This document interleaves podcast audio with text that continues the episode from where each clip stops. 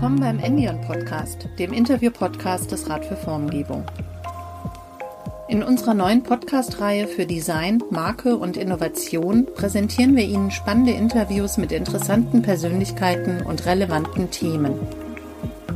Wir fragen nach den aktuellen Herausforderungen in der Transformation, nach den Lessons learned und den wichtigsten Do's and Don'ts. Aktuell, informativ und am Puls der Branche. Hören Sie jetzt Wirtschaftsjournalist Stefan Wolf, bekannt vom Frankfurter Börsenparkett, im Gespräch mit Raphael Gilgen von Vitra zum Thema Arbeitswelt der Zukunft. Die digitale Welt ist nur eine Kulisse.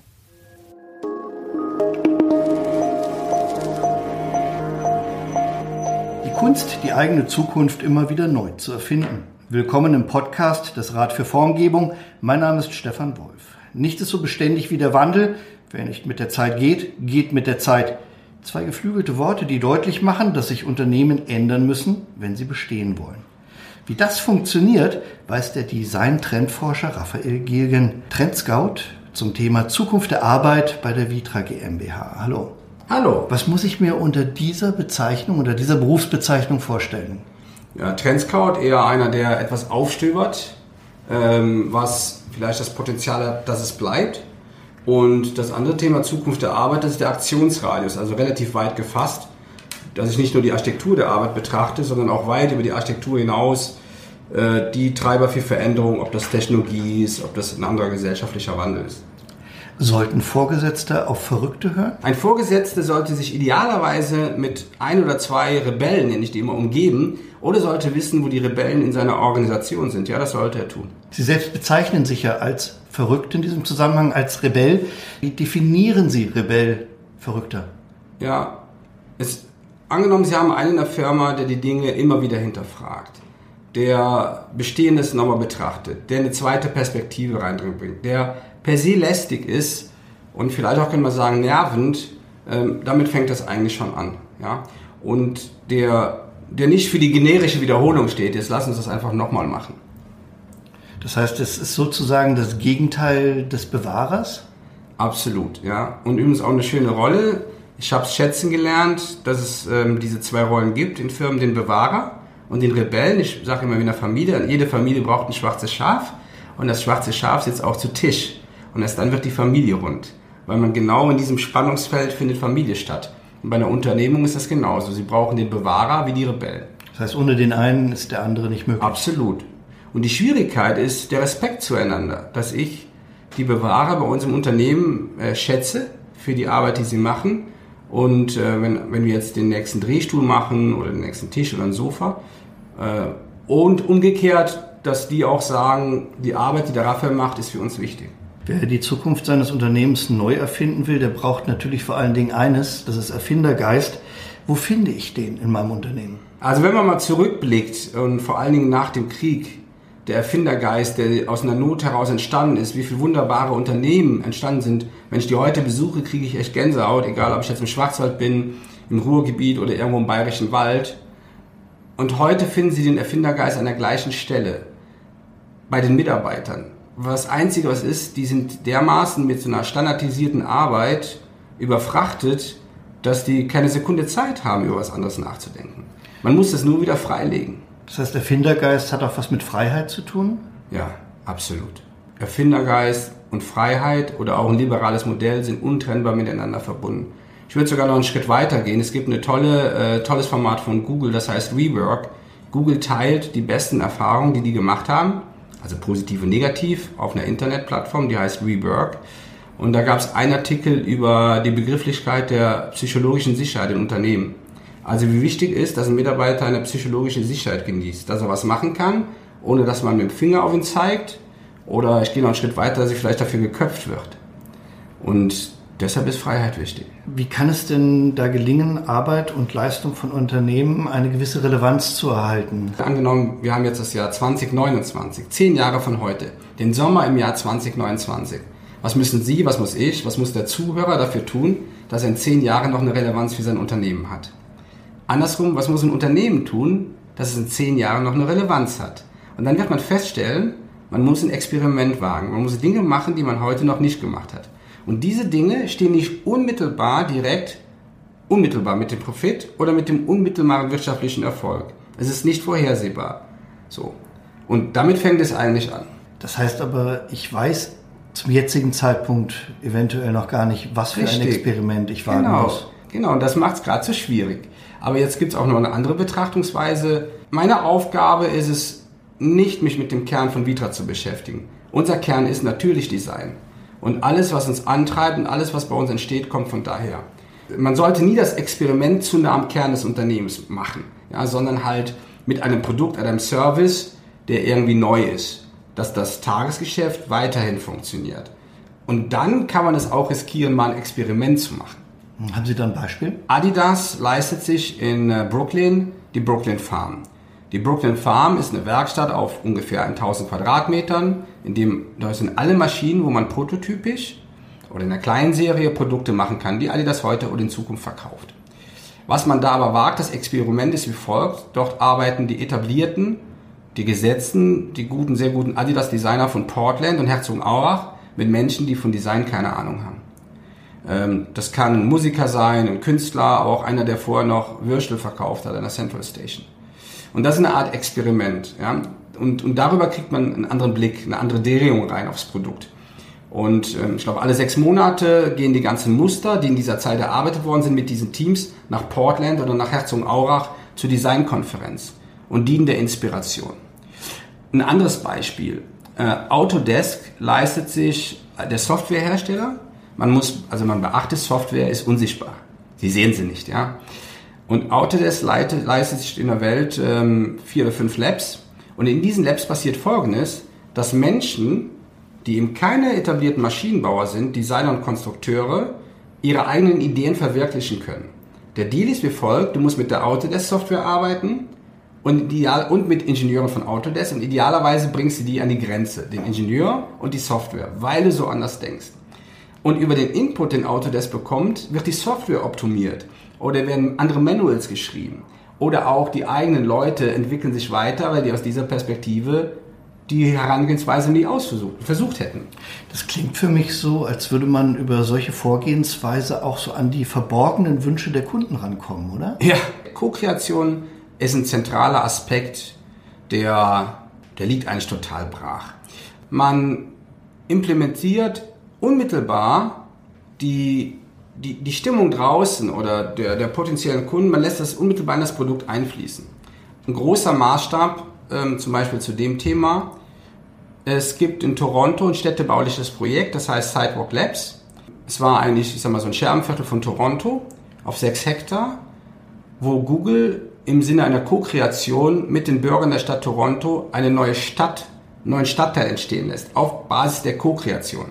Das bedeutet, man hat alle Leute eingeladen und die Leute konnten ihre Ideen einer Stadt von morgen oder ihre Perspektiven und Merkmale widerspiegeln. Der, der Mensch bekam unmittelbar Feedback aufgrund Datenmodelle, die Google gebaut hat und das fließt in diese Stadt ein. Gleiches geschieht gerade in Bremen. Die neue, es gibt ein Projekt in Bremen, ich glaube, das heißt Neue Mitte Bremen. Und da gab es einen Ideenwettbewerb zu in Bremen. Ähm, und eine Woche lang war der voll besucht von Bremer Bürgerinnen und Bürgern, die gesagt haben, hey, wie toll ist denn das, dass diese städtebauliche Projekte, dass wir uns einbringen können. Ich hätte das übrigens nicht für möglich gehalten, dass ähm, so viele Menschen sich dafür interessieren, sich einbringen. Welche Schlüsse kann ich denn daraus für mein Unternehmen ziehen, aus diesen Vorgehensweisen? Mhm. Man, ein, es, zwei Sachen. Das eine ist, was wir verstehen oder lernen müssen, es gibt nicht mehr die Genies. Oder die werden zumindest sehr, sehr, sehr rar. Und diese brillanten Entrepreneure und Unternehmer, die es in der Vergangenheit gab, kann es heute so nicht mehr geben. Aber nicht, weil es sie nicht mehr gibt, sondern weil die Zeit eine andere ist. Man kann die ganzen vielen Themen, deren Komplexität nicht mehr vor Augen haben. So. Und jetzt kann ich das runterbrechen auf die Mitarbeiter. Und damit findet es ein statt, Unternehmen müssen sich öffnen. Unternehmen müssen sich öffnen, damit Neues auf den Tisch kommt. Bedeutet, damit die Kolleginnen und Kollegen in der Firma Interaktion mit Kunden haben, Interaktion mit Leuten aus anderen Disziplinen und dass daraus Neues entsteht. Gutes Beispiel dafür ist Coworking. Coworking hat sich in Deutschland im letzten Jahr in den, in den sieben großen Städten verdreifacht. Aber nicht, weil die Kreativen da eingezogen sind, sondern weil etablierte Unternehmen Mitarbeiter dahin geschickt haben, so nach dem Motto, arbeitet in einem anderen Umfeld, habt Interaktion mit Menschen, die mit eurem Business nichts zu tun haben. Ich würde ganz gerne nochmal auf die, das Thema Relevanz zurückkommen. In einer Zeit, in der man ja alles irgendwie greifbar, quantifizierbar machen will. Wie misst man denn diese Relevanz und vor allen Dingen, wie misst man denn die Entwicklung hin zu einer zukünftigen Relevanz? Mit dem Seismograph Kunde. Ganz einfaches Beispiel. Wenn ich irgendwas entdecke auf meinen Reisen, sag mal, bringe ich das morgen oder ich habe heute Abend Vortrag in Stuttgart. Wenn ich gestern was gesehen habe in München, was mich inspiriert hat, baue ich das heute noch in den Vortrag ein, um zu wissen, hat das eine Relevanz. Ich muss nur in die Augen der Leute schauen und sehe dann, wo ich sage, wow, da ist bei denen gezuckt, das hat eine Relevanz. So, nehmen Sie soziale Netzwerke nehmen Sie, in dem, nehmen Sie alle Interaktionsmöglichkeiten, physisch und digital, die Sie haben. Und darüber sehen Sie, ob eine Sache eine Relevanz hat oder nicht. Ich nutze LinkedIn dafür. Wenn ich einen Artikel einstelle, sehe ich aufgrund der Zugriffe, die ich habe, ob das Thema eine Relevanz hat oder nicht. Und es gibt Themen, die gehen durch die Decke und es gibt Themen, die liegen einfach wie Blei da und keiner packt sie an. Und Unternehmen können das genauso tun. Ja. Es gibt keinen besseren Seismographen als die Menschen da draußen. Und es ist egal, was sie tun. Ob das einer ist, der Schuhe, Feuerwehrschuhe produziert, ob das einer ist, der Motorsägen macht oder Füllfeder, es ist egal. Sie können die Leute draußen immer dafür nutzen. Gerade bei Social Media gibt es aber auch immer wieder so künstliche Aufgeregtheiten. Ja, Wie filtert man die raus? Also zum einen finde ich, muss man das aushalten, ja, weil das gehört einfach dazu, dass es mal laut wird und dass man auch, äh, dass es zu einer Provokation kommt oder dass es zu zwei extremen Lagern kommt. Ähm, und jetzt zum Thema rausfiltern, das ist das feine Gespür. Und das spreche ich aber heute noch vielen Themen zu. Was die meisten Firmen, die also in unserem Kulturkreis, die ja alle sehr alt ist, haben nach wie vor noch ein feines Gespür für die Sache. So. Das Gute ist, ja, sie haben immer eine Orientierung, die Gefahr ist, sie tun sich mit der Erneuerung per se schwer, weil sie halt so ein feines Gefühl für die Sache haben. Ja? Wir sind beim Stichwort Digitalisierung gelandet. Äh, die Welt wird ja in der Tat immer virtueller. Was bleibt denn von der analogen Welt da noch übrig in diesen Prozessen? Wird kein Spielfeld aber sein. Man sagt mir immer dann, das ist die physische Welt, weil bei den Engländern ist die analoge Welt auch digital, halt nur an, an, analog als Physik im Digitalen. Also was bleibt von der physischen Welt übrig? Ja, das ist ähm, sehr, sehr viel. Ich habe mal einen TED-Talk dazu gemacht. Äh, das war das Thema Physical Survivors in the Digital World. Und ich kam drauf, ein Kollege von mir sagte mal zu mir, der Jürgen Dürbaum, Raphael, am Ende geht's für uns nur um eins, was von der physischen Welt übrig bleibt. Weil wir als Vitra machen ja physische Produkte. Natürlich gibt's digitale Interaktion, aber da schreiben wir keine Rechnung drüber, ja, davon leben wir nicht. Und das trieb mich dann so an und ich wollte einfach verstehen, was macht die physische Welt auf. Und, und je mehr ich mich damit auseinandergesetzt habe in dieser Zeit, dann ist ja auch die Antenne wach, dann stellst du fest, wie wichtig der physische Raum für Menschen sind. Ich war in der Zeit in der Pinakothek ähm, in Brera, in Mailand, und sah Schulklassen vor so riesen Schinken sitzen. Und es war verrückt. Kein Kind hatte ein Handy in der Hand. Die saßen wie gebannt vor und lagen auf dem Boden vor dem großen Bild und die Lehrerin oder die, einer aus dem Museum erzählt dann was und die Kinder waren wie gefesselt. Dieses Bild haben die Kinder natürlich gar nicht fassen können, weil sie viel zu jung waren, die waren Grundschüler gefühlt. So, und dann denkst du darüber nach, was, was macht das eigentlich aus? Und dann, ich habe in meiner Tasche, ist kein Witz, immer im Kölner Dom, seit 20 Jahren, weil ich komme aus der Ecke von Köln und, und dann kam ich auf die Artefakte. Und dann kommst du auf den Punkt und sagst, okay, die Erinnerung des Menschen und Erinnerungen geben Anleitung, Orientierung, geben auch Halt, verorten auch Heimatgefühl, sind immer in einem physischen Kontext. Ein physischer Ort oder ein Artefakt. Ein Artefakt kann wie ein USB-Stick sein. Aber dieser Artefakt vergeht nie, weil er immer besteht. Der löst sich ja nicht auf. Mein Kölner Dom in der Tasche, der ist ja nicht morgen weg. Und das kann die digitale Welt nicht. Erinnerungen werden nie in Instagram und nie in Facebook und nie in WhatsApp bleiben. Niemals. Und WhatsApp ist auch nur ein Tool eines Netzwerks. Es wird aber niemals eine Gemeinschaft sein, wie im Englischen dieses Kinship, wie diese, also nicht die Blutsverwandtschaft, sondern wo man sagt, das ist meine Community. Und insofern ist eigentlich die digitale Welt nur eine Kulisse. Und das sollte man mal vor Augen haben. Das ist eine Kulisse, die immer wieder erneuert wird, wo Dinge gehen und vergehen. Wenn es die Software nicht mehr gibt, schmeißt du die Hardware auf den Müll. Und du vermisst das übrigens auch gar nicht. Also ich vermisse jetzt nicht irgendwie von mir ein altes Telefon oder I don't know was. Wenn aber die Zeichen auf Digitalisierung stehen, wie groß ist denn dann die Gefahr, dass sich die Unternehmen von der physischen Welt verabschieden, dass sie den Kontakt dazu verlieren? Die ist immer da, weil wir kritikloser geworden sind. Also wir sind als Gesellschaft kritikloser geworden. Ich habe mich damals als junger Mensch immer aufgeregt, wenn die Lehrer in der Schreinerei, der Meister oder wer auch immer, wenn die immer die Sachen so tief reflektiert haben. Heute verstehe ich das, dass man eine ganz andere, dass man die Dinge kritisch hinterfragt. Und es gibt aber zwei Sachen. Die digitale Welt bietet wunderbare Möglichkeiten für viele digitale Interaktionen. Die sollte man tun. Aber genauso hat die physische Welt viele Sachen, die wir wieder zurückentdecken müssen. Nehmen Sie mal Airbnb. Airbnb funktioniert nur aufgrund der physischen Welt dass Gastgeber, Airbnb-Gastgeber eins schaffen, ihre Gäste zu verorten.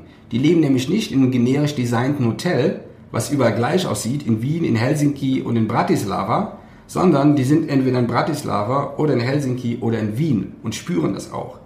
Und da merkt man mal, was passiert, wenn man das Beste aus beiden Welten miteinander kombiniert.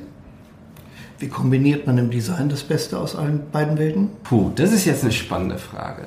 Wir haben mal vor drei Jahren mit Juvoto, einer Crowdstorm-Plattform, mit Bastian Unterberg in Berlin, eine Fragestellung in den Markt adressiert. Und die hieß so in etwa, du hast die Möglichkeit, ins Jahr 2026 abzutauchen, du arbeitest da einen Monat bei einer Firma, teile uns mit, was du erlebt hast, wie die Arbeit aussieht. Über 60 Prozent der Zusendungen, die wir bekommen haben, hatten keinen Bezug mehr zur physischen Welt. Das heißt, die Menschen aus der ganzen Welt, die uns ihre Ideen geschickt haben, haben uns eine Idee vermittelt, die das Arbeit immer, dass der, der physische Ort immer einen digitalen Zwilling hat. Dann haben, haben wir gedacht, das gibt's doch gar nicht. Ich habe mir das überhaupt gar nicht vorstellen können, was ein digitaler Zwilling von einer Arbeitsarchitektur ist. Oder auch die Adidas war mit dabei, die Telekom war mit dabei. Aber dann stellt man auf einmal fest, dass es, wenn man das gut macht, ganz andere Welten öffnet. Was bedeutet das Ganze dann für die Arbeit von Gestaltern konkret? Er sollte in beiden Welten aktiv sein. War diese Woche bei einem großen Autobauer in München und es ist wunderbar zu sehen, wie die Leute an den Clay-Modellen stehen und physisch das, dem Auto Form geben. Und gleichzeitig gehen sie danach ins Holodeck und tauchen voll fiktiv ab in einer Zeit, die noch nicht da ist, in eine andere Welt die erst kommt und haben das Gefühl, sie sind mittendrin. Und beides zusammen gibt ihnen, ja, ich finde unfassbare, für mich nicht vorstellbare Möglichkeiten, was man alles machen kann. Und jetzt gehen wir einen Schritt zurück. Überlegen Sie mal die alten Handwerke, die, wo Sie nur noch wenige finden, die diese Professur haben. Also auf der einen Seite jetzt Leute zu finden, die das weiter pflegen, die das Thema Manufaktur, das physische beherrschen. Und was ist der digitale Konterpart dazu? und das miteinander zu verbinden. Das klingt auf der einen Seite nach sehr viel Freiheit für diejenigen, die das machen, die sich darin bewegen. Auf der anderen Seite kommt ja dann in den Unternehmen auch immer wieder die Frage danach auf, wie kontrolliere ich das? Wie messe ich das? So, jetzt sind wir bei dem schönen Thema, bei dem Thema Kontrolle. Die alte Welt der Arbeit basierte ganz stark auf Kontrolle, was total okay war in dieser Zeit, äh, weil es Arbeit und Wertschöpfung nicht limitiert hat. Kontrolle limitiert heute Wertschöpfung. Also Kontrolle limitiert heute zwei Sachen. Die Erneuerung der Organisation und dass überhaupt neue Werte entstehen können. Also damit meine ich nicht das Ergebnis, was in der Bilanz steht, sondern dass Werte entstehen, also echte Assets, wo sie sagen, das zahlt ein auf die Marke. Und wir müssen uns darauf einlassen, auch mal Dinge nicht kontrollieren zu können. Wunderbares Beispiel sind die neuen Tools, die es gibt. Die 3D-Drucker und alles, ja. Einfach mal einen Druck zu starten, ohne zu schauen, wie der erste Layer aussieht. Man drückt einfach den Knopf und geht. Und schaut erst vier Stunden später, was eigentlich passiert ist. Damit fängt es eigentlich schon an. Oder auch mal, dass man generativ designen lässt. Also, dass man, der, man, macht, man macht sich selbst eine Skizze und lässt dann mal die Maschine ran. Was wird die Maschine eigentlich tun? Damit man überhaupt mal die Möglichkeit dahinter begreift. Und das kann man erst machen, wenn man A nicht kontrolliert wird und B auch selber nicht der ist, der das kontrollieren möchte. Sind Werte wichtiger geworden Total. in den vergangenen Monaten, Jahren? Sie können jetzt draußen hier in Frankfurt einen fragen, der sagt, wir leben im Werteverfall. Und andere sagen, also ich glaube, dass ähm, Werte in zumindest in den älteren Kulturkreisen sehr stark, sehr bindend sind. Die, die, sind die, die halten uns zusammen, die geben uns Anleitung, Orientierung. Übrigens, und die Unternehmen, die das über viele Jahre machen, sind auch die erfolgreichen Unternehmen. Was halten Sie denn dabei für die herausstechenden, für die wichtigen Werte, für das, was wirklich zählt? Einen kann ich runterbrechen. Unternehmerische Fürsorge. Also wenn ich im Kontext Arbeit, Wert denke, ist es unternehmerische Fürsorge. Unternehmen, die immer, all in den Jahren, auch in den schwierigen Jahren, wie die letzte Krise war, die unternehmerische Fürsorge zelebriert haben, die sind sehr belastbar, die haben in der Regel, geben eine starke Orientierung, finden motivierte Leute und arbeiten am Fortschritt mit. Ähm, Im Harvard Business Review gab es darüber mal einen Artikel, was der ökonomische Wert von Unternehmenskultur ist. Und die haben das eben nicht reduziert nur auf Werte wie Vertrauen und Loyalität. Die haben gesagt, jedes Unternehmen hat ein kulturelles Framework. Charakteristikas, aus denen sich dann das Unternehmen also zusammensetzt. Und ein Unternehmen, was das begreift und versteht, trägt keine Maske. Wird so greifbar für die, für die Kunden, für die Mitarbeiter und für die Partner. Und ähm, ich erzähle immer gerne die Geschichte von Alnatura. Wenn man deren neues Headquarter anschaut, dann spürt man das kulturelle Framework von denen, wo sie Sachen drinstehen wie Nachhaltigkeit, wie Fürsorge. Das spüren sie einfach. Und sie können sich dem in dem Gebäude auch nicht entziehen. Ja? Und sie, übrigens, sie brauchen ja nicht mal ein Architekturstudium, wenn sie schon vor dem Gebäude stehen, das ist von Haskell Zembrich, dann haben sie das Gefühl, das ist irgendwie mit ganz natürlichen ähm, Materialien gebaut und ähm, erfüllt nicht nur einen TÜV wie ein DGNB-Standard, sondern geht weit darüber hinaus. Lassen sich denn solche Werte auch in die digitale Welt übertragen, beziehungsweise in dieses Zwischenspiel, was Sie ja uh. die ganze Zeit schildern, dieses Zwischenspiel zwischen digitaler und physischer Welt? Ich glaube ja, und das wird sich noch zeigen. Es wird, äh, ich habe hab das mal genannt in der Diskussion, digitales Vertrauen. Also ich weiß, ich bin in ein paar Netzwerken und dann gibt es ein paar Sachen, wo ich sage, da bestellst mal was, oder die haben einfach, einfach meine Daten, meine Kreditkartendaten, weiß der Teufel was. Und, und ich glaube, es wird irgendwann mal der Punkt kommen, wo der Mensch diesbezüglich die digitale Welt anders betrachten wird aufgrund eines Vorfalls und nur bestimmten Menschen sein digitales Vertrauen gibt. So spreche ich es mal aus. Und, und das werden auf der anderen Seite natürlich auch die Firmen sein, die von der digitalen Seite her bestimmte Werte transportieren und das auch geschafft haben. Für mich gefühlt gibt es jetzt, ähm, ich habe jetzt kein konkretes Beispiel, wo ich sage, dass diese Firma das jetzt transportiert, weil auch das digitale Erlebnis noch sehr stark zweidimensional ist. Ja, wir schauen auf so ein Smartphone oder auf eine Computerfläche. Es hat ja nicht jeder eine VR-Brille zu Hause oder kann irgendwie eine ganz andere Welt abtauchen. Und auch die digitalen Interaktionen, selbst wenn man in ein Museum gehen würde oder in eine Ausstellung, sind aktuell noch sehr limitiert. Ja, ich glaube, dass das passieren wird auf zwei Ebenen. Das eine ganz stark Vertrauen und das andere, dass die digitale Welt ganz andere Möglichkeiten macht, dass man auch andere Werte darüber erfahren kann. Dieser immer schnellere Wandel, den wir beobachten, macht er das für Unternehmen schwerer oder leichter, langfristige Werte zu etablieren und zu das, halten? Der macht das total schwierig. Das ist ja, ab und zu habe ich das Gefühl, die Welt um uns herum löst sich irgendwie auf und ich weiß gar nicht mehr, wo ich einen Halt habe.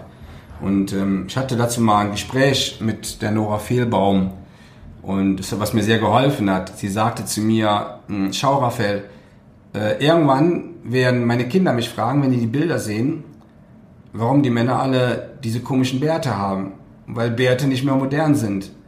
Aber Raphael, wir, wir machen halt Sachen, also die halten länger aus wie Bärte. Ja, die begleiten einen Menschen ein Leben lang und machen einem Menschen ein Leben lang Freude. Unsere Produkte wirst du niemals irgendwo auf der Straße finden. Ja? Die bleiben bei den Benutzern. Und du baust eine Beziehung dazu auf. Und das ist genau dieses Spannungsfeld. Ja? Also für uns zum Beispiel in diesem Kontext. Sie können heute ein Bild nehmen von einem Produkt von Vitra aus dem Jahr 1960. Das Auto passt nicht mehr, die Kleider passen nicht mehr, aber Sie können das gleiche Produkt in einen Kontext stellen, in Frankfurt, in Tokio oder irgendwo, und es passt immer noch. Und das gilt es herauszufinden für eine Firma im Kontext der Geschwindigkeit. Je nachdem, was die Firma macht.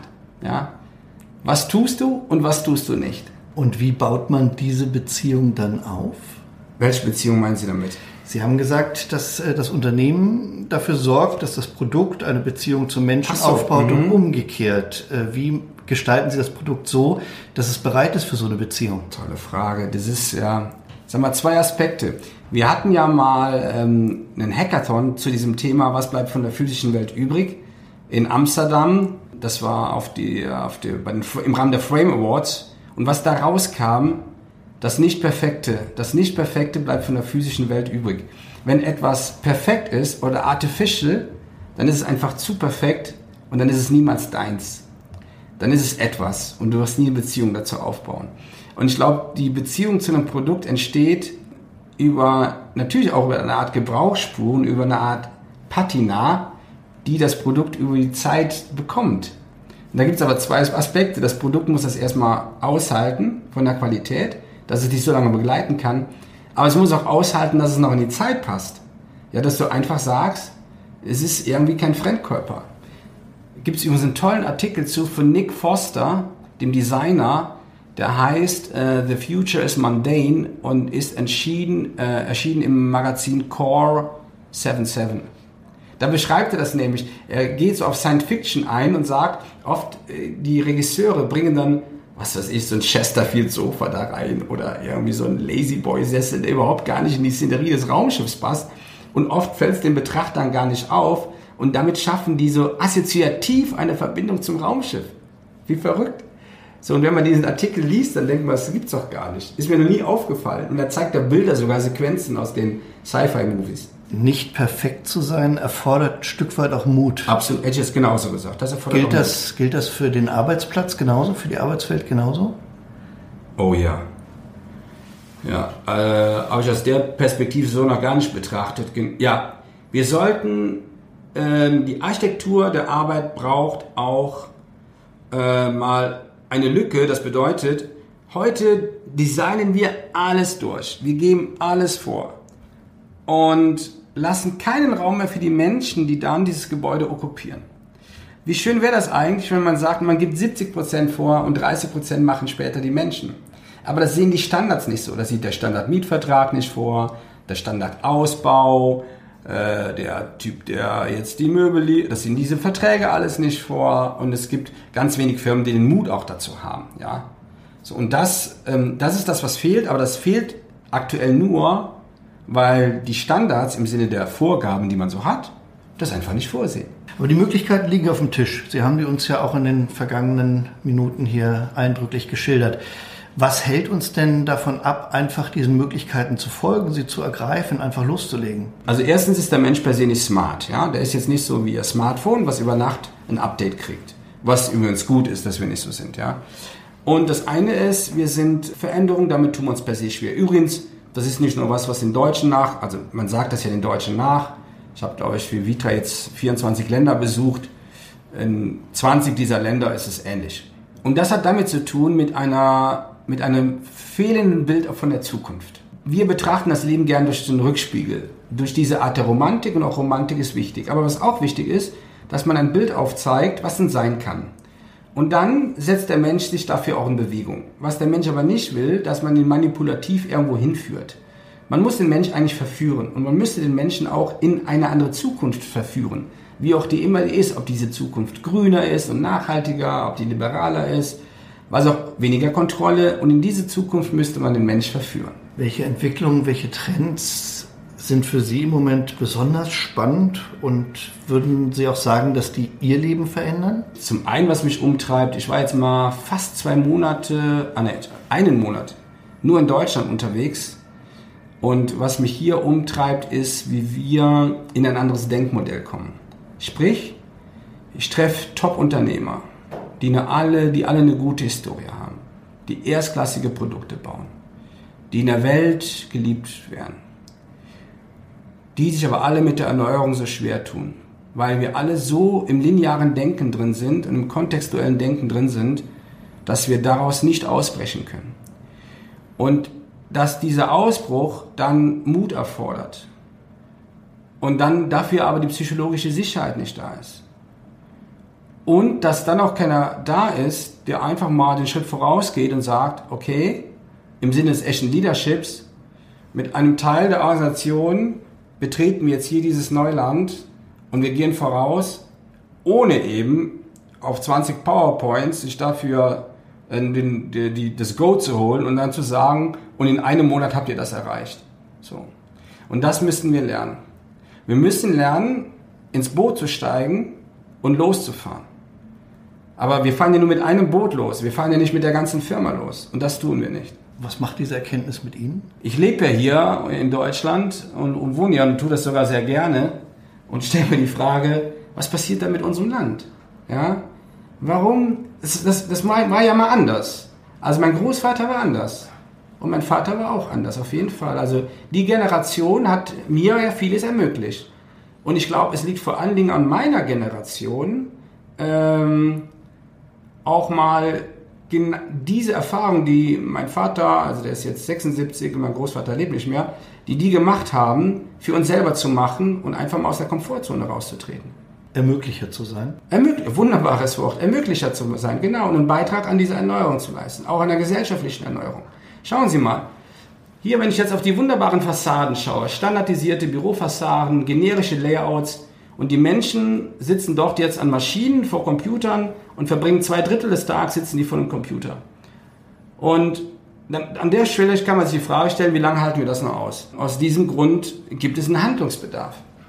Und übrigens, das Gleiche machen wir mit den Kindern in den Schulen. Schauen Sie sich die Schulen an. Ich würde sagen, 85% der Schulen sehen so aus wie meine katholische Grundschule in Langerwehe 1975. Das Einzige, vielleicht eine andere Farbe an der Wand und da steht ein Smartboard drin.